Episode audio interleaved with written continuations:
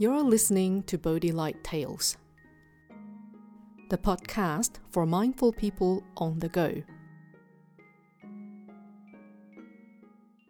Hello, this is Miao Guang. Today's Bodhi Light tale is Heaven and Hell. Once upon a time, there lived a writer named Edward.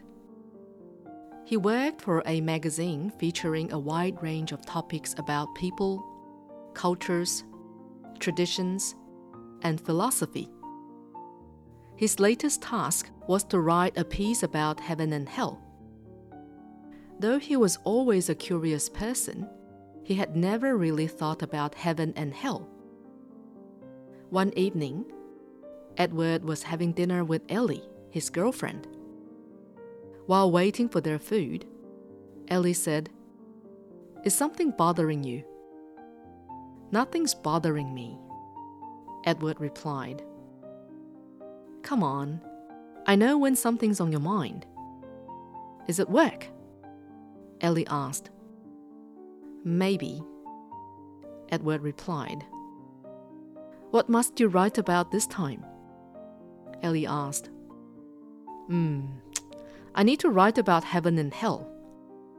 I don't know. I've never thought about it. I don't know where to begin. Edward replied. Heaven and hell?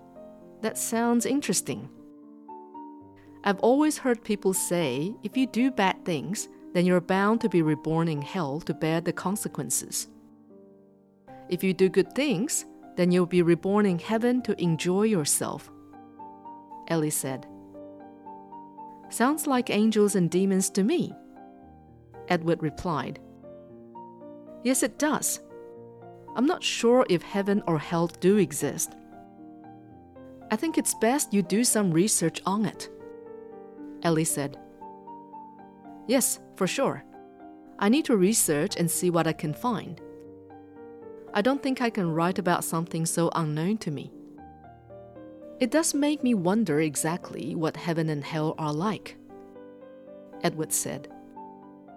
Well, I'm sure you'll find something to inspire you, like always. You're good at what you do, Ellie replied. Thanks. But let's not talk about work anymore. Edward replied just as the waiter arrived with their main course. On their way home, Edward thought about what Ellie said about being reborn in heaven and hell due to one's actions. He tried to picture what heaven and hell could be like, but it proved difficult since he'd never thought about it. That night, Edward had a dream. In his dream, he met a man named Michael, who said to him, I can take you on a tour of heaven and hell. Would you like that? Wow, how did you know that? Edward replied. Is that a yes? Michael asked. Yes, of course. I would love to visit both places. Edward said excitedly. Michael told Edward to close his eyes and lifted him in the air. When Edward opened his eyes, he was in hell. Looking around, Edward whispered to Michael, People here look exactly like people do on Earth. They seem like they need to eat and sleep just like we do. Michael smiled and, pointing to his left, said, Take a look at them. Edward saw people holding forks, but each fork was over a foot in length. Each time someone picked up food with their fork, before the food could reach their mouths, it would be snatched and eaten by other people. Regardless of how many times a person tried to grab food with their fork, someone would snatch the food and eat it. Since no one would let anyone else have food, nobody could quench their hunger. Worse still, they blamed each other. Someone would say, You stole my food. Another would reply, they stole mine. On and on they kept arguing. There was no peace whatsoever. Edward sighed and felt deeply sorry for these people in hell. Then Michael said, How about we go to heaven now? Edward nodded. Michael told Edward to cover his eyes again and lifted him in the air. When Edward opened his eyes, he found himself in heaven. Right away, he felt a sense of calm and peace. He looked around. Michael pointed down and said, Look there. Edward noticed again that the people here were no different from people on earth. They needed to eat and sleep as well. However, there was something different about them compared to the people in hell. Edward said to Michael, The people here also use forks that are a foot long. But the difference is when they pick up food with their fork, instead of eating the food themselves, they offer it to the people in front of them. They feed each other. This is so nice.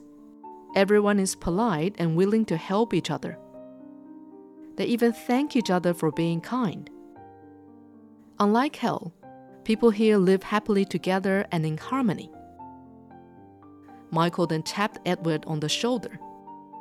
And suddenly, Edward was woken up by Ellie tapping him on the shoulder, whispering, Edward, wake up.